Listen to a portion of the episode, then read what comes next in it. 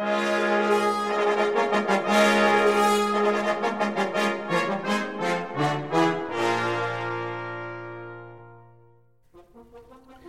à tous, bienvenue sur Cuivre la Française. Je suis Adrien Jaminet, fondateur de AGI Atelier des Cuivres. Avec ce podcast, je vous propose de rencontrer ensemble les acteurs du monde des cuivres pour comprendre leur parcours, leurs envies et leur personnalité.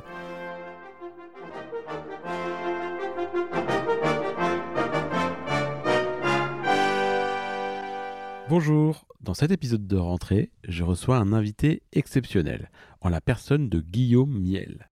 Il revient avec humilité sur son parcours depuis son Alsace natale, de Bordeaux où il a commencé sa carrière professionnelle, à devenir aujourd'hui trompette solo du légendaire Berliner Philharmoniker. Bonne écoute Bonjour, bienvenue dans le podcast Cuivre à la française. Mon invité aujourd'hui est Guillaume Yel. Bonjour Guillaume. Bonjour Adrien. Alors c'était un débat avant que je commence à enregistrer. Comment on prononce ton nom? C'était, on dit bien Guillaume Yel. oui, c'est un nom euh, d'origine alsacienne euh, qui se prononce euh, avec le J à l'allemande. Super, bah, ça te permet de te présenter. Pour ceux qui ne te connaissent pas, qui es-tu?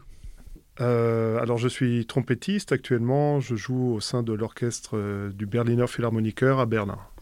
Alors, est-ce que tu pourrais revenir sur ton parcours musical depuis ta plus tendre enfance? Euh, je viens d'une famille euh, de non-musiciens, personne ne faisait de, musique à la maison, mais, mes parents ont trouvé ça important qu'on ait l'opportunité, ma sœur et moi, d'essayer. Euh, voilà, on a, on a commencé à l'école de musique d'Aubernay en Alsace, donc à l'époque on commençait à la flûte à bec. Voilà. Et au bout d'un an, euh, mes parents euh, nous ont demandé, à ma sœur et à moi, si ça nous plaisait, si on voulait continuer. Et si oui, euh, quel instrument éventuellement, si on voulait changer. et moi, je me rappelle très bien de la scène. et je sais toujours pas pourquoi, mais j'ai répondu immédiatement la trompette. je sais pas vraiment pourquoi euh, Je pense que ça venait beaucoup de la musique euh, populaire euh, qu'on entendait beaucoup en Alsace, la Blasmusik allemande. à la maison, il y avait aussi un disque de musique de film Ennio Morricone. J'adorais les solos de trompette de tous les westerns qu'on connaît, Sergio Leone. C'est peut-être pour ça que j'ai j'ai choisi tout de suite cet instrument sans réfléchir. Et après, j'étais à l'école de musique de Bansenheim. Je suis rentré au conservatoire de Mulhouse. Euh, mon professeur s'appelait Gilbert Petit. Et c'était vraiment un, très bon professeur. C'est lui vraiment qui m'a poussé à, présenter le conservatoire à Paris. Euh, lui-même avait commencé euh, la trompette très tard. Euh, à 18 ans, euh, je crois, pour échapper au service militaire parce qu'il voulait surtout pas partir euh, en Algérie à l'époque. Et un de ses copains lui avait dit J'ai un moyen, mais il faut que tu sois musicien. et, il lui a dit Bon, demain, je te ramène à Cornet. et tu as un mois pour apprendre à jouer la Marseillaise. Et c'est comme ça que lui avait débuté à l'époque sa carrière. Et euh, il était convaincu que être musicien, c'était euh, ce qu'il y avait de plus beau au monde. Et il transmettait cette conviction vraiment. Et c'est lui aussi qui a parlé à mes parents, euh, puisque quand on vient d'une famille de non-musiciens, l'idée de pouvoir vivre de la musique, c'est quelque chose d'assez bizarre, quoi. Et moi, en plus, ça marchait assez bien à l'école, en fait. Voilà. Mais moi, déjà, j'avais un peu le virus, quoi. C'est-à-dire que je me rendais compte que j'avais beaucoup de bonheur à à jouer de cet instrument. Et il m'a dit, quand j'avais 16 euh, ans, euh, ah, fais une fois le concours d'entrée au SUP, c'est bien de... Euh, ça ne marchera pas, mais c'est bien d'avoir une expérience et puis de voir un peu. et en fait, ça a marché. Donc, je suis rentré au, je suis rentré au SUP à Paris, dans la classe de Clément Garec le concours d'entrée, je l'ai réussi juste avant mon bac. Donc en fait, ça a été un. J'ai passé mon bac à 17 ans et je suis rentré directement, ou à 16 ans, et je suis rentré directement à la classe. Voilà. D'accord. Et qui étaient tes copains de promo à cette époque-là au conservatoire? Alors, euh, c'est un concours où il y a eu beaucoup de places. Je, crois qu'on était quatre à rentrer. Euh, il y a eu euh, Clément Saunier qui est rentré en même temps que moi. Franck Pack, je crois aussi, est rentré. Et si je me rappelle bien, Junichiro Sujiki aussi. Et puis à, la classe, après, il y avait plein de, plein de super trompettistes et de bons copains. Il y a eu Jérôme Pourré, entre autres. ma dernière année, il y a eu Ludovic Potvin. Il y a, enfin, il y a eu beaucoup de beaucoup, j'en oublie, enfin je vais pas tous les citer, mais euh, c'était une, euh, c'était vraiment, euh, il y avait des très bons trompettistes, Fabien Bolich aussi, il y a, enfin vraiment beaucoup de qui sont devenus des copains après aussi, même si on se voit plus beaucoup.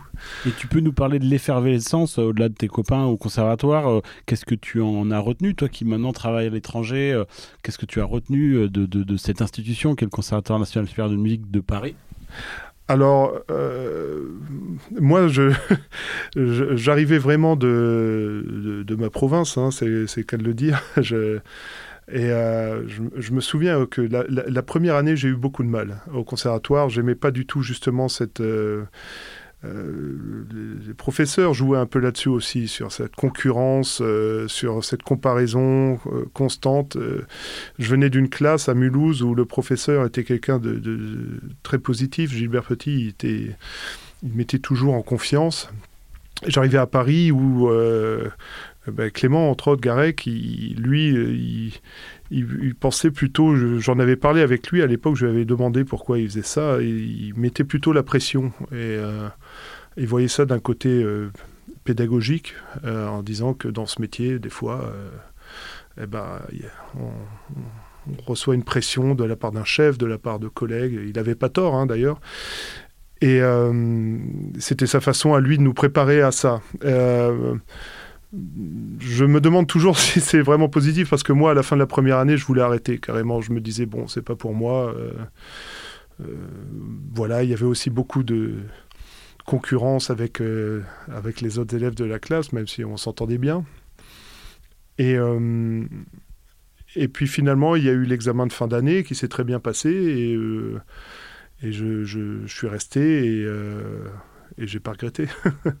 et ensuite, les deuxième et troisième années, là, on, j'ai fait beaucoup de concours d'orchestre en fait. que je, et l'année de mon prix, donc en 98, décembre 98, il y a eu le, concours euh, pour la place de deuxième trompette à l'Orchestre national Bordeaux-Aquitaine.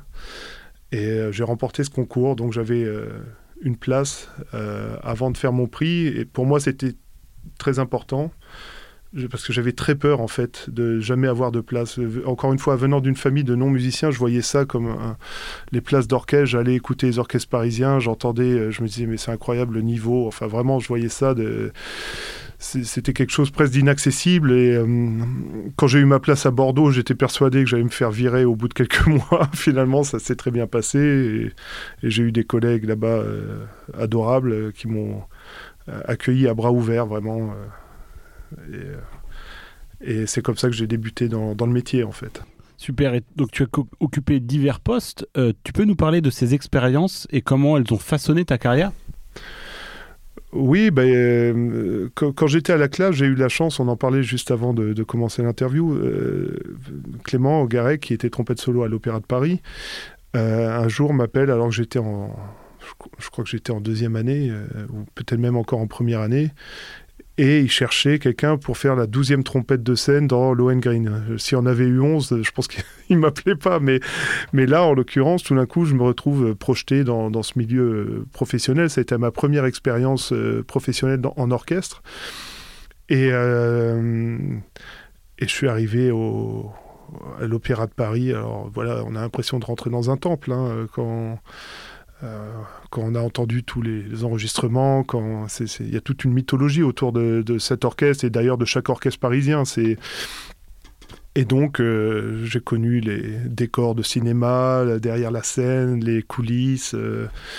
Euh, donc ça, ça a été ma première expérience. Et là aussi, c'était très intéressant puisqu'il fallait arriver, rentrer, on jouait une, sa fanfare et il fallait être là tout de suite. voilà.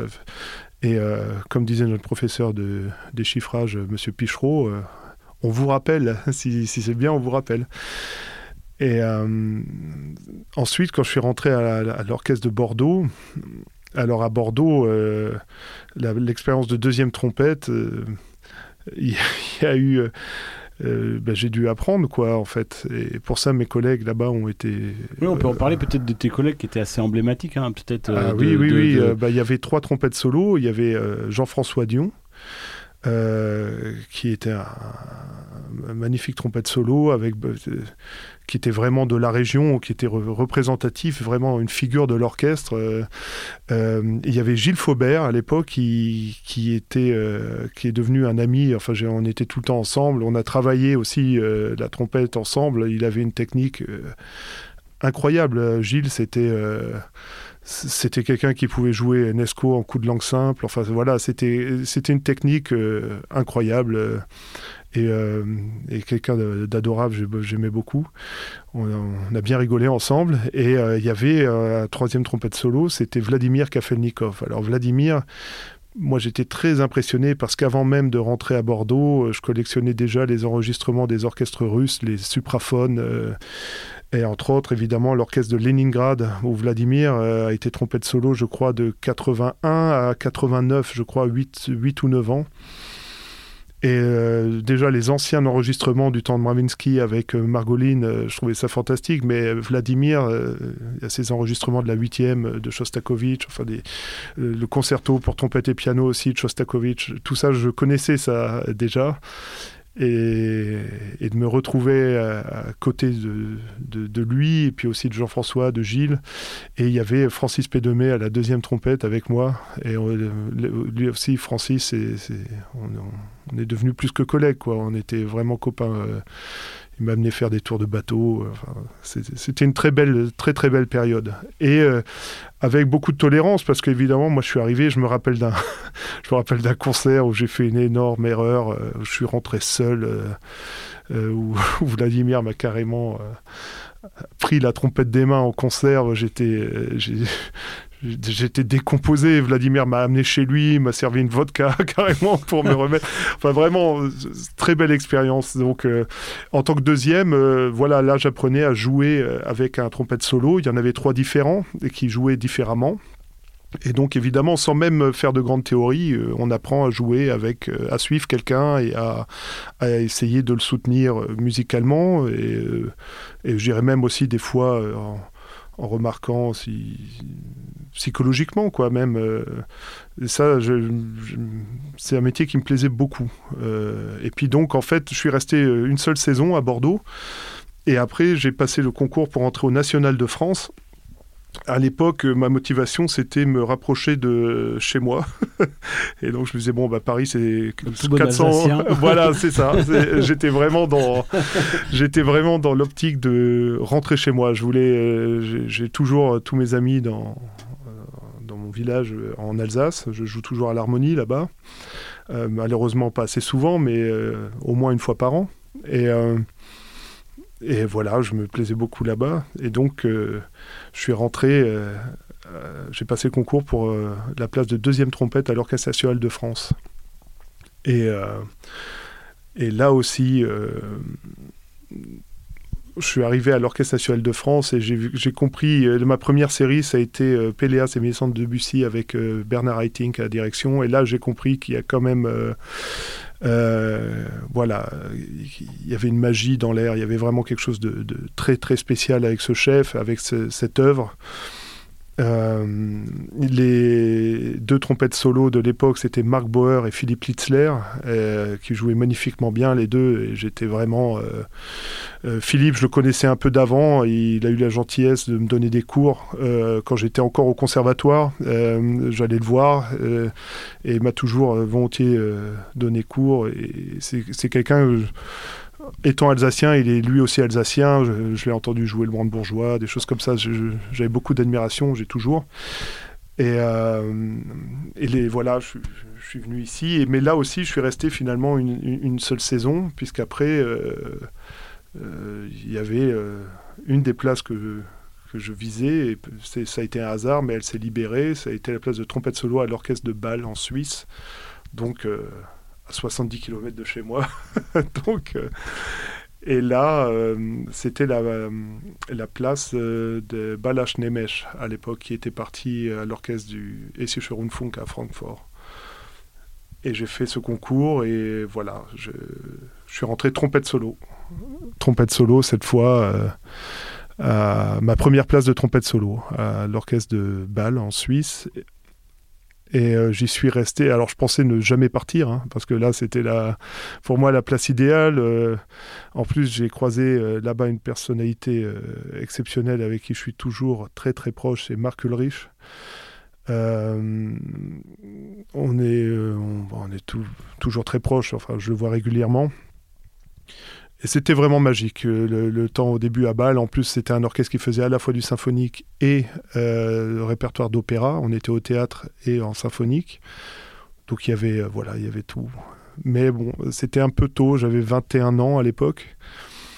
Et quelques années après, j'ai quand même eu l'envie à nouveau de, de, de bouger. Surtout qu'entre-temps, je faisais du quintet avec euh, le quintet de Turbulence qui m'avait demandé de jouer avec eux, donc avec euh, David euh, Guerrier, il y avait Antoine Ganet, Antoine Dreyfus, il y avait Arnaud Boukitine au tuba, et c'était voilà une super équipe, des bons copains.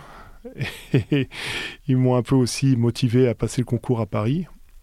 Et voilà, il y a eu la place de trompette solo au National de France, alors que quand Philippe Lisser est parti à la Tonhalle de Zurich. Et euh, j'ai pris la place donc de Philippe Litzler euh, au National. Et là, je suis resté, je pense, deux saisons, de 2007 à 2009. Là aussi, ça, a été une période euh, incroyable parce qu'il y avait... je revenais à Paris, mais en trompette solo, ce qui était quand même différent. à l'époque, il y avait David Guerrier au corps. Euh, il y avait, euh, y avait une bonne équipe euh, de cuivre et puis on a fait beaucoup de quintettes aussi. et, et à l'époque, j'étais motivé pour aller de plus en plus dans la direction de la trompette allemande, en fait. parce que j'avais attrapé le virus en, en écoutant Nos îles Brass pour la première fois par hasard en écoutant de plus en plus les enregistrements de Hans Gange et euh, en écoutant aussi David Guerrier euh, qui était venu jouer à l'époque. Euh, il a remplacé au pied levé Marc Ulrich qui devait jouer le concerto de Hummel en mi. Et je vois arriver David Guerrier que je connaissais pas à l'époque à la générale avec une trompette si bémol allemande à palette donc et je me suis dit, mon Dieu, personne lui a dit que c'est Hummel en mi et non pas en mi bémol. Euh, je suis allé le voir un peu. Je lui ai dit, attention, c'est en, en, mi et c'est pas en mi bémol. Il dit oui, oui, il est au courant. et donc, c'est la première fois que je voyais quelqu'un interpréter ce concerto dans cette tonalité-là avec une trompette si bémol euh, allemande. Et ça m'a beaucoup plu. Donc, ça a été aussi une motivation. Euh, et alors que j'étais au National, quand je suis rentré au National, en même temps, je me suis inscrit comme élève au Mozarteum à Salzbourg. Et donc, j'ai étudié pendant deux ans avec Hans Gansch, qui était euh, une de mes idoles. Euh, j'étais très, très heureux de pouvoir étudier avec lui. Et naturellement, après, quand il y a eu le concours de deuxième trompette à l'Orchestre de Berlin, euh, ça c'était en 2009, bah, je l'ai tenté et j'ai eu la place. Voilà. Et tu peux parler euh, des. Justement, tu abordes la, les concours. Euh, la différence de recrutement qu'il y a entre les orchestres allemands et français, notamment les invitations, euh, les périodes de titularisation qui sont un petit peu différentes. Tu peux nous parler de ça un petit peu? Oui, bien sûr. alors, les... c'est vrai que en, en, France, on a plutôt tendance à, inviter tous les candidats qui se présentent. Euh, ils sont tous invités. Euh, par exemple, moi, je me rappelle avoir assisté à un concours de clarinette solo au National de France. J'étais dans le jury. Et il y avait plus de 90 candidats. C'est-à-dire, on a entendu plus de 90 fois euh, concerto du premier tour. C'était sur deux jours, le premier tour. en, en Allemagne, à, Berlin en particulier, on n'a pas le temps de faire ça, honnêtement, puisque l'orchestre travaille beaucoup. Souvent, les concours ont lieu entre deux répétitions. Euh, la répétition du matin, la répétition de l'après-midi, ou entre une répétition générale et un concert. Euh, donc, généralement, il y a deux tours en deux jours aussi, mais euh, tous les candidats ne sont pas invités. Et certains candidats sont invités au ce qu'on appelle le Fort Probespiel, le premier tour maintenant. On appelle ça le premier tour maintenant.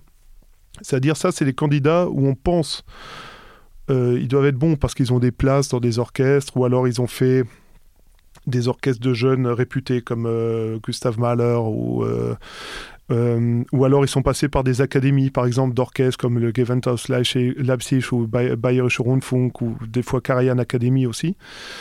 Donc ces personnes-là sont invitées au premier tour. Et le premier tour se fait seulement devant le pupitre de trompette, qui fait une présélection en fait pour l'orchestre. Et le lendemain, donc, il y a les candidats qui auront passé ce premier tour et qui auront passé avec succès ce premier tour et sont invités directement devant l'orchestre au deuxième tour, euh, généralement les, candidats qui ont une place dans un orchestre euh, important en Europe. Euh, et bah, par exemple, c'est évidemment si, si un trompettiste solo d'un orchestre allemand se présente, il va être invité généralement directement au deuxième tour. Et au deuxième tour, là, c'est plus seulement les trompettistes, c'est tout l'orchestre qui est présent et chaque musicien a une voix. Le chef peut assister au concours s'il veut, c'est pas obligatoire. Et s'il assiste au concours, il a le droit à une voix, je crois. Euh, pas plus que. Donc c'est en fait très, très, très démocratique. Et c'est l'orchestre qui choisit vraiment chaque nouveau membre. Et à l'issue du concours, euh, si on décide de prendre quelqu'un, on lui accorde une année d'essai. À Berlin, c'est deux ans. Et même au niveau des programmes, je trouve ça assez intelligent. Euh, moi, j'ai remarqué dans.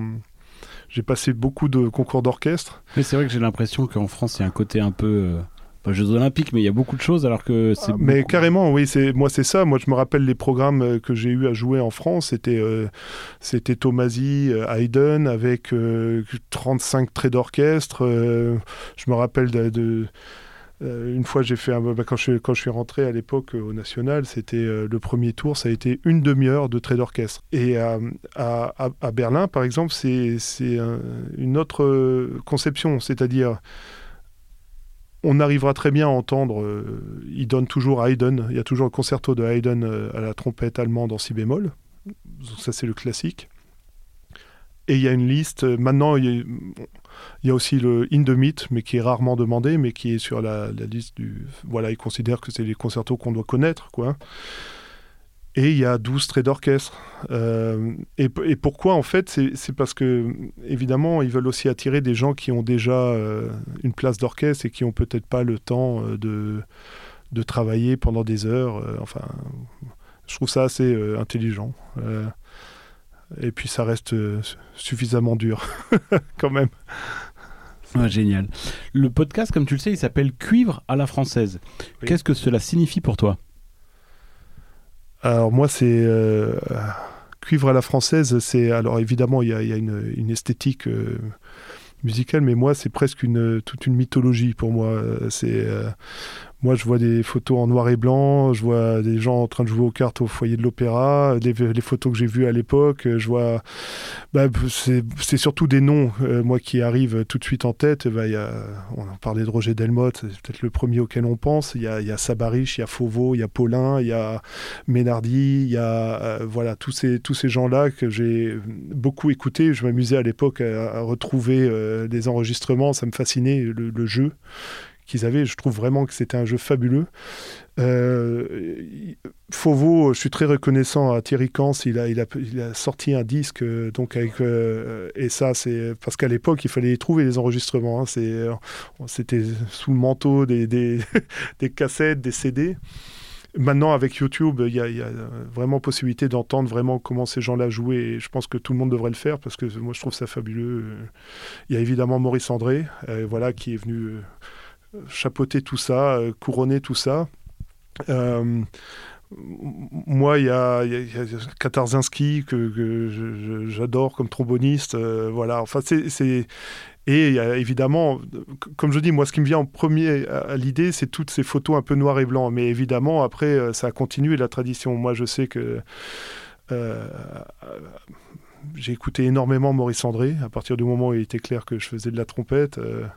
mais mes parents, euh, puisqu'on n'avait pas de on n'avait pas de disque de trompette classique à la maison. Je me rappelle, on était allé euh, acheter euh, dans le magasin Deutsche Grammophon à Freiburg à l'époque en Allemagne quadruple vinyle Maurice André, Deutsche Grammophon. je me souviens encore vraiment de l'instant, c'était magique. Après, quand j'ai commencé à travailler les concertos français, bah, ça a été le, disque d'Éric Aubier, fabuleux disque avec les quatre grands concertos français donc voilà, tous ces gens-là, et puis Thierry, Thierry Kans, alors que j'ai entendu pour la première fois, moi, euh, ça m'a beaucoup influencé, mais c'était dans une musique de film, Cyrano de Bergerac. J'avais 12 ans, j'ai vu ce film et j'entendais ce... Alors déjà, l'histoire de Cyrano de Bergerac, je suis devenu complètement fou, je suis allé le voir quatre fois au théâtre, à la comédie française. Enfin, c'est, c'est un personnage qui me, qui me fascine. Mais en plus, à l'époque, il y avait la musique, je crois que c'était de Petit, non? De Petit, ouais, D'ailleurs, il, euh, fait, il, ressort, hein, il a écrit pour, euh, pour Thierry une, une version un peu plus longue qui ressort euh, très bientôt, je crois. Ouais. Bah, cette musique de film, à l'époque, moi, je me rappelle, j'avais, j'avais travaillé j'écoutais ça et j'essayais de jouer pareil. Enfin voilà, y a, ça aussi pour moi c'est lié directement à cuivre à la française. C'est-à-dire c'est pas seulement euh, le côté que musical, il y a aussi le côté théâtral, il y a le côté euh, historique vraiment. Euh. Et toi qui es maintenant en Allemagne, comment les cuivres à la française peut-être particulièrement la trompette, c'est vu depuis l'Allemagne, puis même peut-être de l'étranger, toi qui voyages beaucoup à travers les tournées de, l'orchestre de Berlin? Euh, ça a plutôt une, une, bonne image à l'étranger, je trouve. Alors évidemment, euh, on pense beaucoup à, à, Maurice André à l'étranger, c'est resté une des figures. Euh, mais je remarque aussi que dans les, concours, il y a de plus en plus de Français qui, vont passer les concours en Allemagne moi, quand je suis arrivé en Allemagne, il y avait déjà Guillaume Kouloumi, par exemple, qui avait gagné un, je crois, euh, troisième prix ARD à l'époque, euh, qui était rentré au Concertos à Berlin et ensuite euh, à l'orchestre de la NDR à Hambourg. Et donc, c'est une école qui a plutôt bonne presse, qui permet, en fait, euh, dans les concours, je trouve, de, de, de, bien s'en sortir parce qu'on a peut-être plus une formation euh, pour jouer des concertos, des, programmes en soliste. Euh, après, il faut s'adapter aux jeux d'orchestre. En Allemagne, c'est vrai que c'est un enseignement souvent qui est plus euh, de, jeux d'orchestre, à part dans des classes bah, comme à Karlsruhe avec Reinhold Friedrich, qui est un soliste formidable, et il y a aussi Jeroen Berwertz à Hanovre, qui enseigne aussi évidemment tous les concertos. enfin, dans à Hambourg, ça, évolue aussi beaucoup la façon d'enseigner en, en Allemagne. Super. Maintenant, on va aborder ta vie de trompette solo. Qu'est-ce qui est important pour toi pour être trompette solo d'un grand orchestre? Euh, bah, le, travail, euh, tout simplement. Quoi. Je, pense vraiment que. Hum, mais bon, c'est quelque chose. Euh, toutes les places où j'ai été, je pense c'est pareil pour tout le monde, personne n'a envie de mal jouer. Hein. quelle que soit la place, quelle que soit... moi je me rappelle que mes premiers... je parlais de la fanfare de, de, Lohengrin c'était pour moi un stress euh, comme euh, de jouer la cinquième de malheur maintenant. C'est-à-dire, je voulais vraiment, euh, je voulais vraiment montrer de quoi j'étais capable, enfin, de, faire correctement. De, j'ai accordé beaucoup d'importance, alors que c'était une fanfare qui durait très peu de temps. Il y avait une très bonne ambiance avec les musiciens de la musique de scène. Mais comme j'étais projeté pour la première fois dans ce monde-là, j'ai pris ça très, très au sérieux. et je crois en fait qu'il faut en fait, pour résumer, il faut être très sérieux et il faut éviter de se prendre au sérieux. C'est-à-dire qu'après, euh, le travail, le, fait de travailler beaucoup le, programme, l'instrument, moi, c'est ce qui me permet de d'être en fait euh, relax. Euh, parce qu'évidemment, dans, tous les orchestres, quand on est trompette solo, il y a une, il y a une pression qui est là. on est mis en avant, tout, tout d'un coup, on a un solo. Alors des fois, c'est au début, comme les tableaux, la cinquième de malheur. Et des fois, euh, c'est tout d'un coup au milieu, il y a, quelque chose qui ressort comme ça. Euh, et euh, donc c'est stressant dans n'importe quel orchestre, ça, reste le, même stress. Mais c'est quoi particulièrement les, les, particularités et les défis du poste de trompette solo au, Berliner Philharmoniker alors, alors, déjà, premier défi, c'est le, le, le public le plus exigeant, c'est les collègues. Euh, et donc, euh, moi, souvent, le, moment le plus stressant d'une série, c'est la première répétition. Alors que ça, par exemple, ça serait une différence avec d'autres orchestres, où on arrive, euh, on découvre un peu, on regarde comment ça va. Bah, il y, a, ça, mais pas pour moi, en tout cas. C'est-à-dire que moi, il faut savoir que dans cet orchestre-là, euh, j'étais 10 ans en deuxième trompette pratiquement, et tout d'un coup euh, j'ai passé le concours et j'ai gagné la place de trompette solo. Et donc euh, je, m'étais fait des marques en tant que deuxième trompette, et, là il a fallu que, clairement que j'investisse un autre poste. Et, et, en plus, la première série que j'ai jouée, alors ça c'était c'était pas prévu comme ça au début, mais la première série que j'ai jouée en tant que trompette solo, mais c'était pas encore c'était les, c'était pas encore dans mon année d'essai. Euh, à l'époque, euh, Gabor et Tamash nous avaient demandé à nous, deuxième trompette, si un de nous deux était, il y avait André Shore aussi, si un de nous deux était intéressé pour jouer les tableaux à la première trompette. Parce que voilà, c'était une semaine qui collait euh, ni pour l'un ni pour l'autre.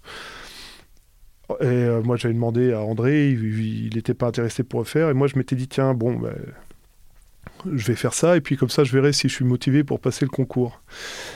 Et donc j'ai accepté. Alors, manque de chance, le concours a eu lieu euh, deux semaines avant. donc, euh, donc j'ai passé le concours, j'ai eu la place et tout d'un coup, il y avait euh, les tableaux à jouer. et finalement, c'était une bonne chose parce que après avoir passé le concours, une fois que j'ai eu la place, je me suis demandé mais qu'est-ce que tu as fait? Parce que tout d'un coup, j'ai réalisé, ça y est, le soir même, il y avait un concert avec une symphonie de Schmidt qui commence par un solo de trompette. La trompette est toute seule, c'est Gabor qui jouait. Je suis allé écouter le concert, j'ai enfin, j'ai presque paniqué. Je me suis dit, mais qu'est-ce que. je me disais bientôt. Euh, et, comme souvent dans la vie, en fait, la projection qu'on se fait de, quelque chose est beaucoup plus dure que la réalité. C'est-à-dire que tout d'un coup, on y est, on doit jouer, et puis voilà, on le fait. Et donc, euh, ma première série, ça a été les tableaux. Et là, la première répétition, quand on arrive et qu'on... C'est une ambiance très particulière, c'est-à-dire vraiment là, euh, je l'avais déjà joué, j'avais déjà joué les tableaux à balles, mais... j'imagine que cette œuvre-là, on sait par quoi ça commence, et j'imagine que c'est tout particulièrement euh, comment il y a un challenge tout, différent sur cette œuvre-là. Oui, et, de plus, euh, euh, l'orchestre, en fait, un orchestre, il y a eu des histoires sur des, interprétations des tableaux qui sont plus ou moins bien passées, des choses comme ça.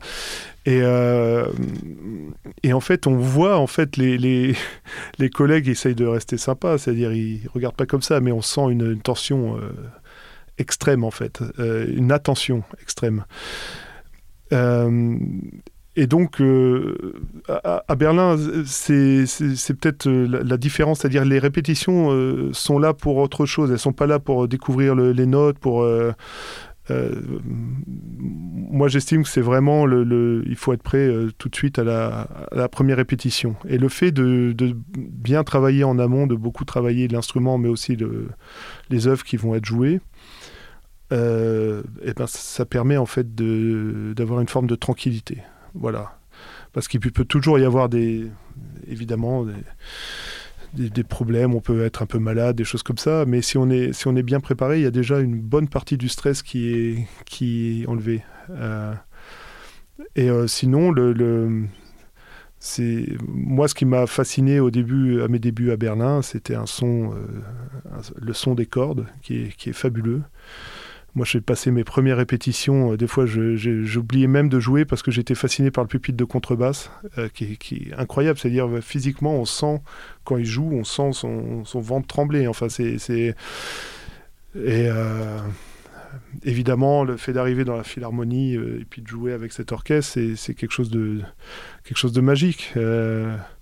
et c'est peut-être la grande, la grande différence, c'est c'est qu'il y a des très bonnes conditions aussi. C'est-à-dire on peut vraiment dans la salle à la philharmonie euh, travailler son instrument. Il y a possibilité d'avoir des salles. Euh, et je trouve que la, salle en elle-même, la salle de concert, a, une acoustique euh, fabuleuse. Enfin pour moi c'est une des meilleures vraiment acoustiques que j'ai pu connaître.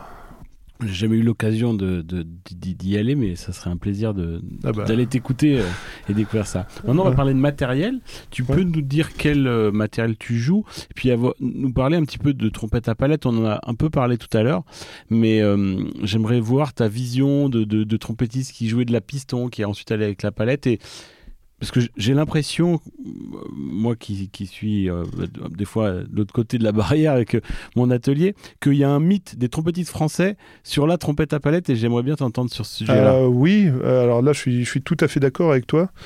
Euh, parce que moi, j'étais dans un. Enfin, j'avais ce mythe en référence aussi. Euh, alors, il y a plusieurs raisons à ça, je pense, ce mythe, justement.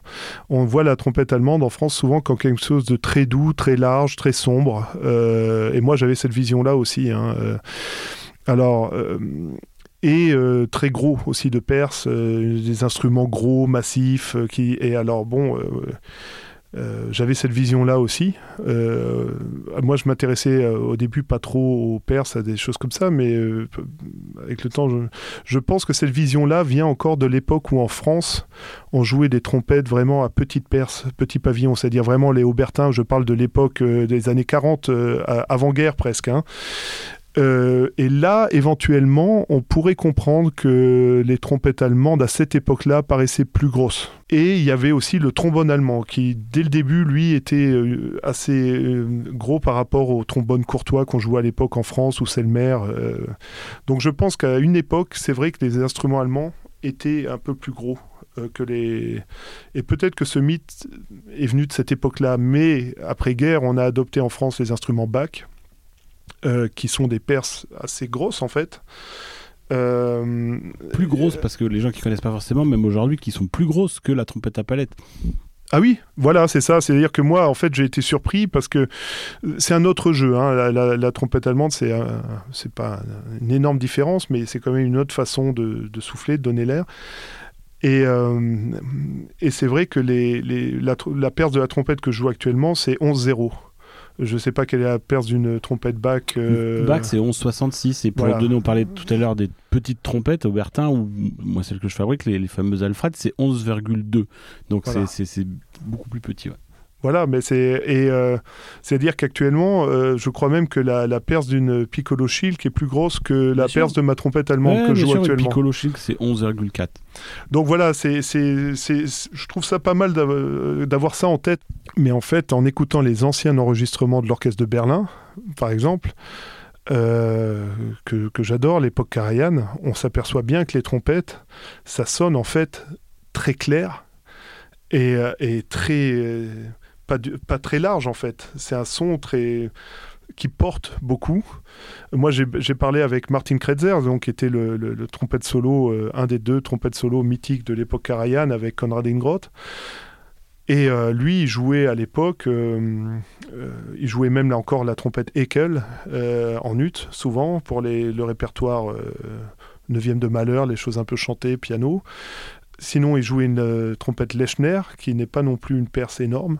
Bien sûr, une petite perce et même encore plus en termes de, de- de finesse de métal, euh, qui, qui on parlait des trompettes Bach, si on compare, c'est une, un- un- une feuille de métal qui est encore plus fine que les trompettes Ouais. Bach parce qu'on est sur une sur Bach sur du 0,6, sur du standard, ah oui. et que sur du Lechner, on est souvent sur du 0,4, 0,45. Euh, c'est Euh, ça, c'est-à-dire que le, l'épaisseur de métal, la- Lechner fait trois modèles et a toujours fait euh, 0,40 c'est avec un trait, 0,45 c'est avec deux traits et à 0,50 avec trois traits. En Allemagne, quand quelqu'un joue un 0,50, on lui dit ah bah non mais c'est, trop massif, alors que c'est encore beaucoup moins massif qu'une Voilà, trompette donc Bach. euh, 0,5 pour les gens qui ne connaissent pas, 0,5 c'est une trompette light Bach. voilà. ouais. Et donc c'est très épais pour l'Allemagne. Euh, oui, voilà. C'est. Et c'est vrai qu'on a plein d'idées préconçues comme ça, euh, mais, mais- mais moi aussi, c'est-à-dire je suis arrivé, alors en tant que deuxième, ça ça gênait pas, parce qu'en tant que deuxième, je pense que c'est une bonne chose d'avoir un son plus large, un peu plus sombre que le premier, ça, permet de, faire une belle assise. Euh, quand je suis passé à la... Alors je me suis très peu intéressé au matériel euh, euh, très longtemps. Moi, quand j'étais en France, je jouais... mes trompettes Bach, euh, donc euh, que j'ai toujours d'ailleurs, c'est une euh, en si bémol. alors pour parler pour les trompettistes, c'est une 72 étoiles de 1978, donc elle a mon âge, voilà. pour la trompette en ut, je jouais une Bach Mont Vernon des années début des années 60 que j'ai toujours. et je jouais en embouchure une AC 24, voilà que je jouais depuis très longtemps en fait. Et ensuite, quand je suis passé à la trompette allemande, j'ai acheté les trompettes Schagerl parce qu'elles m'avaient été conseillées à l'époque par euh, David Guerrier et euh, parce que aussi euh, c'est des trompettes qui avaient été mises au point avec l'aide de Hans Gansch. Et voilà, j'ai demandé quelles étaient les embouchures allemandes. On m'avait dit ah j'ai deux Breselmayer, ok j'ai pris ça et puis j'ai joué ça pendant dix ans à l'orchestre à Berlin. Et quand je suis devenu euh, trompette solo, j'ai continué à jouer ça. Et après, il a fallu que je cherche quelque chose d'un peu plus brillant. Là, j'ai commencé à chercher, j'ai essayé plusieurs types de trompettes. Et maintenant, je joue euh, des trompettes Rico donc qui est un fabricant qui est pas très loin de Dresde, donc pas très loin de Berlin non plus, et euh, qui, qui a une très belle qualité de fabrication, très régulière. Voilà. D'accord. Pour parler du matériel. j'étais très content d'aborder ce sujet-là avec toi parce que on, en a déjà parlé tous les deux et c'est vrai que j'ai l'impression j'ai l'impression qu'il y a aussi à travers peut-être le répertoire allemand que qu'il que, y a ce mythe de la trompette euh, allemande un petit peu grosse et donc j'étais très content d'entendre sur ce sujet-là. Maintenant on va passer sur une boîte à questions, c'est des questions que je pose à tous mes invités. Alors quelle est ton œuvre préférée? Oh euh... alors ça pour les gens qui calent, ils ont le droit de dire leur plat préféré. Ah, le plat préféré, la blanquette de veau, ça je sais. tu vois, ça vient plus vite. Hein. non, je peux dire, actuellement, j'écoute beaucoup. Euh, euh, euh, je, découvre mieux vaut tard que jamais vraiment le répertoire de Quatuor à cordes. Et, j'ai écouté là les, derniers temps énormément Quatuor de Schubert. C'est le Quatuor 14, je crois, La jeune fille et la mort, c'est en ré mineur. Euh, ça, c'est magnifique. Je, mais quand je dis je l'ai écouté beaucoup, je l'ai écouté pendant plusieurs semaines d'affilée, plusieurs fois par jour. Euh, c'était vraiment euh, en me baladant, quand je rentrais. et puis, la dernière fois que j'étais à Paris, c'était il y a trois semaines avec l'orchestre. On a fait un concert à la Philharmonie. Et je me baladais dans Paris en écoutant le, septième quatuor Razumovsky de Beethoven. là aussi, euh, voilà, ça c'est les œuvres que j'écoute le plus en ce moment. Sinon, pour le répertoire d'orchestre, euh, euh, alors moi, moi j'aime, c'est parce que c'est des souvenirs aussi. parmi les premiers concerts que j'ai joué au National, le Sacre. le Sacre, j'aime beaucoup. Et alors évidemment, Malheur, les symphonies de Malheur. Euh, et Brahms aussi. C'est pour le répertoire euh, orchestre.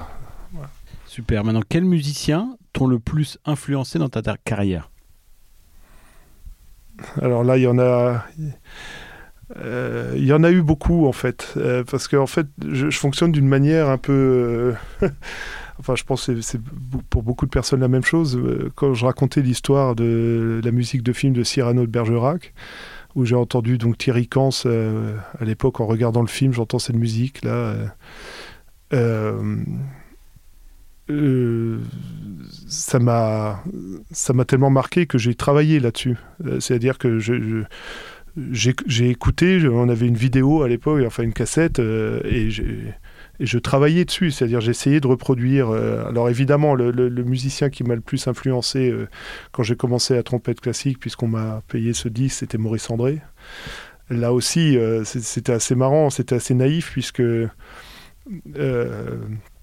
j'étais allé voir mon professeur à l'époque à l'école de musique de d'Aubernay et Et euh, je lui disais, je comprends pas, j'arrive pas à jouer euh, parce que j'avais une trompette si bémol godée à l'époque et j'essayais de jouer euh, ce que Maurice jouait sur Edis, sauf que je savais pas que c'était une trompette piccolo.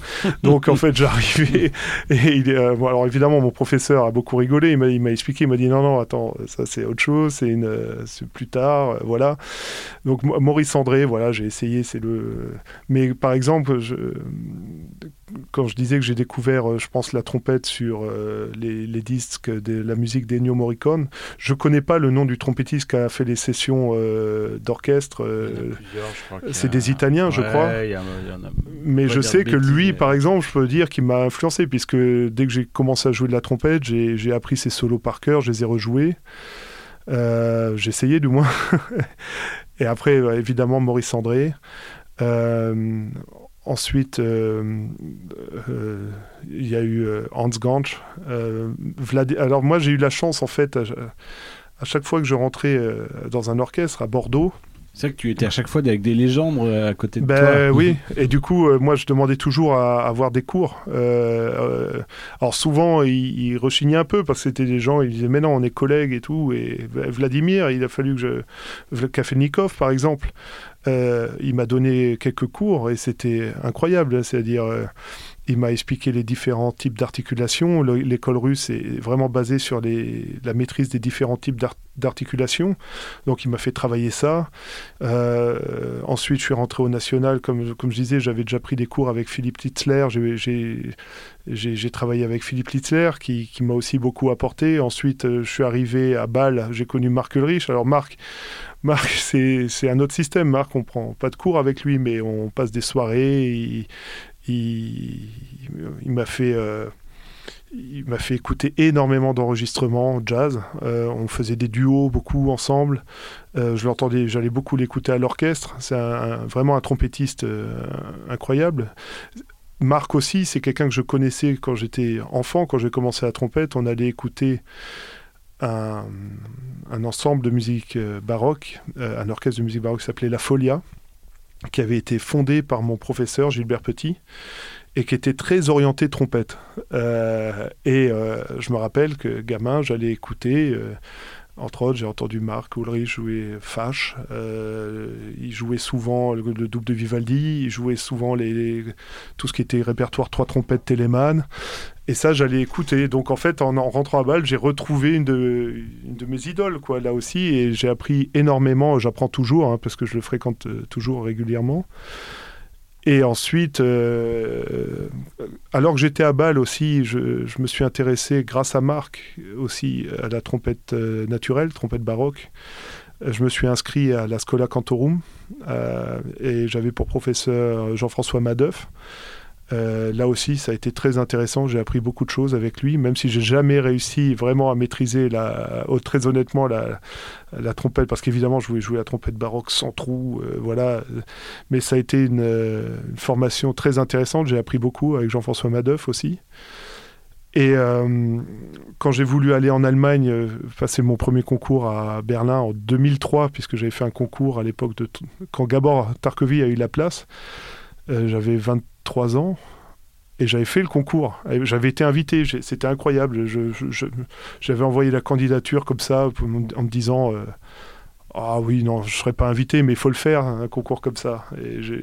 J'étais assez nouveau à Bâle et ils m'ont invité directement, au, directement devant l'orchestre.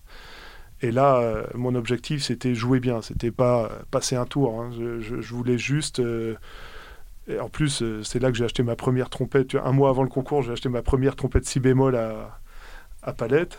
Et, euh, euh, j'étais, tellement heureux. le concours était, je crois, le 20 décembre. Et je me suis retrouvé avec Gabor et Yeroun deuxième tour je m'y attendais pas du tout. Et j'étais tellement heureux que j'ai tellement fêté après le concours j'ai oublié Noël cette année-là. Euh, et, ce concours ça m'a servi puisqu'en fait Martin Kretzer quand je me suis présenté pour la place de deuxième trompette se rappelait que il s'est dit ah lui la dernière fois il a bien joué donc ça m'a ça m'a un peu et donc là j'avais pris des cours avec euh, Hannes Leubin. J'étais allé à Munich prendre des cours avec Hannes Leubin Et, ensuite, comme dit, quand je suis rentré au National, je me suis inscrit au Mozarteum à Salzbourg. Donc en fait, j'ai pas arrêté toujours de prendre des cours avec des gens. Euh, et peut-être une des personnes qui m'a le plus influencé, et encore maintenant, à chaque fois qu'on qu'on parle ensemble, qu'on joue ensemble, euh, qu'on parle ensemble de la trompette, de technique, de choses comme ça, j'en retire toujours euh, énormément et je, suis vraiment très reconnaissant. C'est David Guerrier. Euh, alors ça peut paraître bizarre parce qu'il est plus jeune que moi, mais moi, David, ça tout de suite, quand je l'ai entendu la première fois, j'ai déjà vraiment accroché à cette façon de jouer. Je trouve que c'est une, façon de jouer très, très honnête. Très... Et j'ai toujours voulu apprendre un petit peu, voir comment il faisait. Quoi. Et il se trouve qu'en plus, maintenant, on rejoue du quintet ensemble. Euh, et euh, bah, par exemple, quand on joue du quintet avec des gens comme euh, Antoine Gannet, David Guerrier, Antoine Dreyfus, Fabien Wallerand maintenant au tuba, c'est pas un cours, mais on apprend. quoi. Hein. C'est et le fait de jouer à l'orchestre euh, maintenant, euh, pareil à, Berlin, euh, on apprend des, collègues sans, sans qu'ils donnent un cours. Hein. c'est juste en les écoutant. Il y a des musiciens fabuleux. C'est c'est vraiment une grande motivation et, on peut dire carrément un enseignement. Génial, bah, merci de ce partage. Maintenant, est-ce que tu voudrais euh, partager euh, ton meilleur échec? Je m'explique, un, échec qui, a été un peu salvateur et qui a construit ta carrière et le musicien que tu es aujourd'hui? Oh, il y en a, il y en a eu plein. Il y en a eu plein. Euh, je sais plus qui disait que en fait, le succès, c'est d'aller euh, d'échec en échec avec enthousiasme.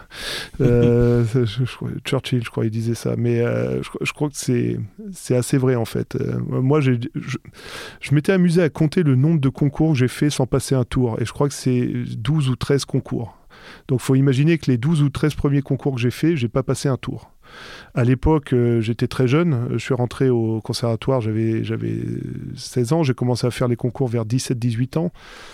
Et euh, comme j'expliquais avant, j'avais, enfin, quand on parlait ensemble, j'avais peur euh, de pas, venant d'une famille de non-musiciens, j'avais peur de jamais réussir à avoir euh, un job. Ça me paraissait être un, Olympe, rentrer dans un orchestre. C'était. Et, et, en fait, c'est pour, pour, ça que j'ai commencé à faire des concours assez tôt. Et j'ai dû apprendre tout le répertoire.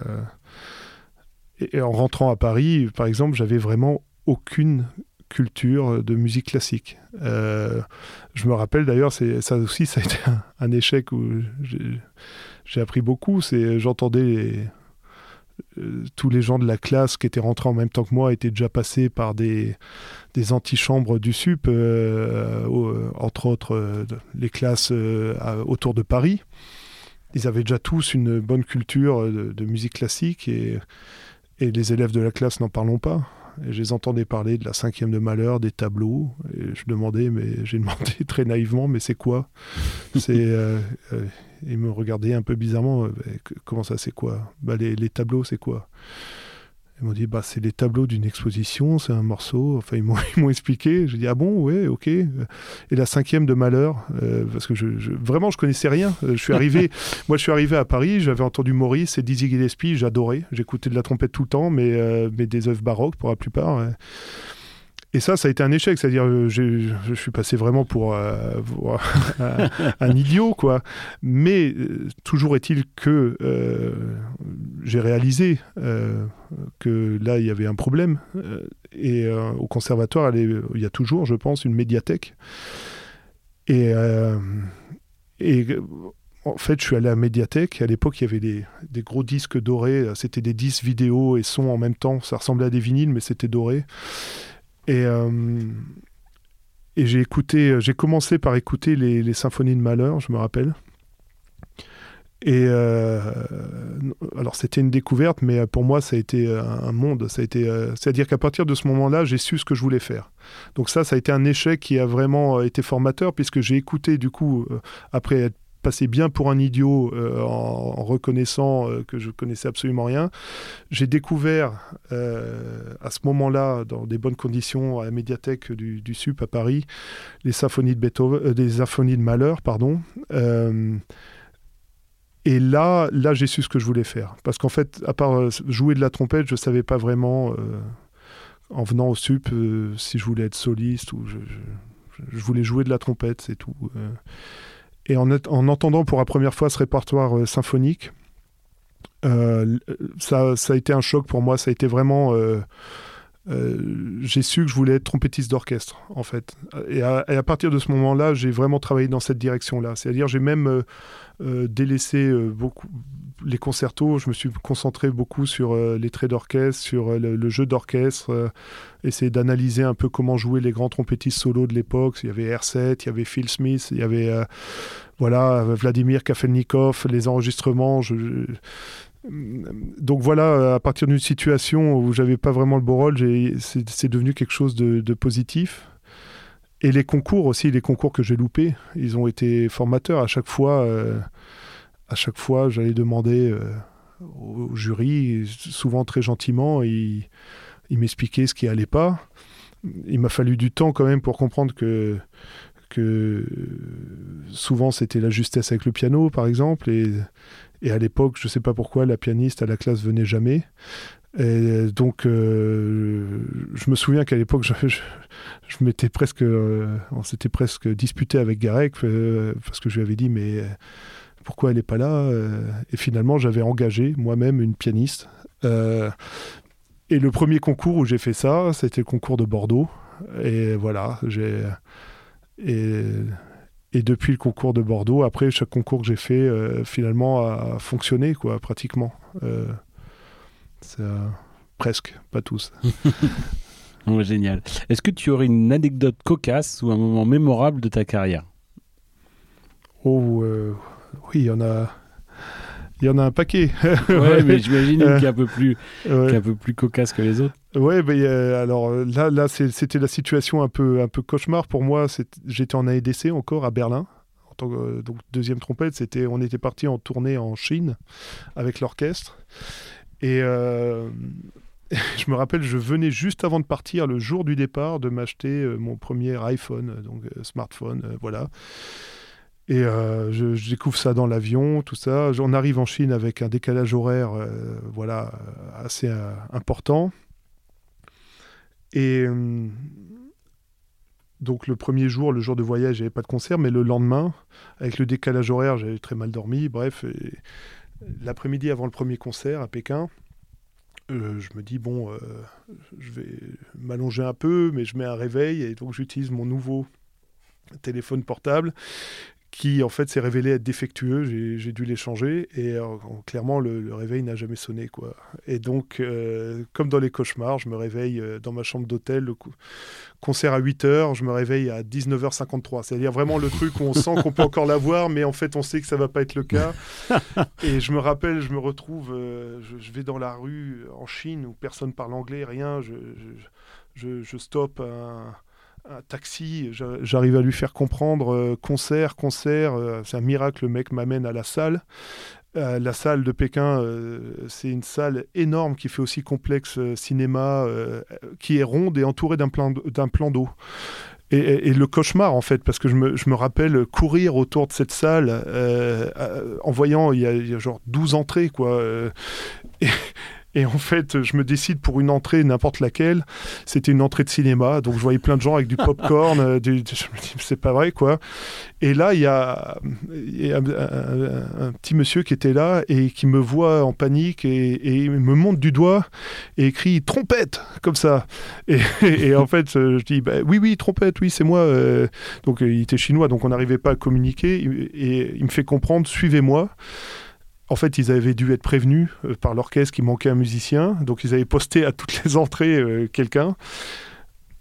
Et alors, ce qui est très marrant dans cette anecdote, c'est que je suis pas arrivé à l'heure, et le premier morceau, c'était Alborada del Gracioso euh, de Ravel. Et donc là, il y a, une partie en, coup de langue assez rapide où la deuxième trompette prend le relais de la première trompette. voilà.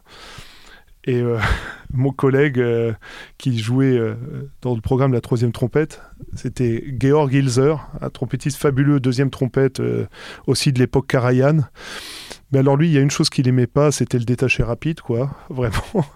Et en fait, quand il a entendu que j'étais pas là, il me l'a raconté après. Il m'a dit J'ai entendu que il savait qu'on allait lui demander à lui d'aller sur scène à ma place. Et il a essayé carrément de partir. C'est-à-dire, il, il, s'est barré vers la sortie et un garçon d'orchestre qui l'a rattrapé qui fait Toi, tu restes ici. et voilà, donc il a dû aller sur scène euh, pour euh, jouer. Finalement, c'est Tamash qui a joué les deux relais. voilà. Et le deuxième morceau, c'était toujours dans le même concert, c'était un concerto pour corps d'Ozokawa, une création.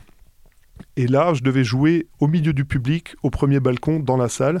Ah oui, c'est vraiment un cauchemar. Un, pupitre, voilà, un, pupitre. Et euh, donc j'arrive juste au moment où Alborada c'était fini. Euh, euh, Stéphane Dor, qui était le soliste qui jouait, me voit et dit Bon, je t'attends, mets vite ton frac, j'attends avant de rentrer sur scène. Alors là, je sais pas comment, je m'habille en, deux minutes chrono. Je, on avait répété le matin, donc je savais où était le pupitre. Je demande au garçon d'orchestre, je dis Le pupitre est en haut. Et ils me disent Ouais, ouais, c'est bon, les partitions aussi, tout y est, vas-y. Et tout. Alors je grimpe, j'arrive au pupitre, l'orchestre commence, et là, je me perçois qu'il n'y a pas de notes sur le pupitre. Et donc, en fait, c'était c'était le cauchemar en, plusieurs strates, quoi. Et, là, je me rappelle de, de, un moment de solitude incroyable, c'est-à-dire, au début, je, me rappelais qu'il fallait souffler dans l'instrument, c'était un effet de, vent, de, bruit, de la nature. Euh. et je commence à, souffler n'importe comment. Dans, J'essayais de faire signe en même temps, euh, mais il y avait personne. J'étais au milieu du public en plus. Il y avait des gens autour de moi. Et ensuite, j'ai commencé à essayer d'improviser quelque chose. Je me rappelais vaguement des, effets. Au bout de 15 minutes, euh, oh non, au bout de 10 minutes, il y a, quelqu'un qui arrive avec des notes en, se cachant comme ça, qui tend, qui tend les notes d'un fauteuil. Euh, euh, voilà, donc ça c'est, peut-être. Et là tu t'es réveillé à ce moment-là. non, voilà, non, là je ne suis pas. Mais en tout cas, c'est j'ai, payé des tournées tout le reste de la tout le reste de la tournée vraiment pour me, me faire pardonner, mais en fait, les collègues, là aussi, je dois dire, euh, personne n'en a profité pour mettre la pression. Au contraire, euh, euh, j'ai l'impression qu'ils jubilent quand des choses comme ça arrivent. Et finalement, ça a été c'est un très bon souvenir. Hein. Mais sur, sur le moment, j'ai pas, pas trop ri. voilà. Bah, génial de ce partage. Et enfin, comme dernière question, qui aimerais-tu écouter sur ce podcast? Oh, mais euh, alors j'écoute le podcast, donc euh, je sais que tu as déjà invité Franck Puccini, que tu as déjà. Euh, alors David Guerrier, je sais que c'est en projet, mais je pense que c'est vraiment.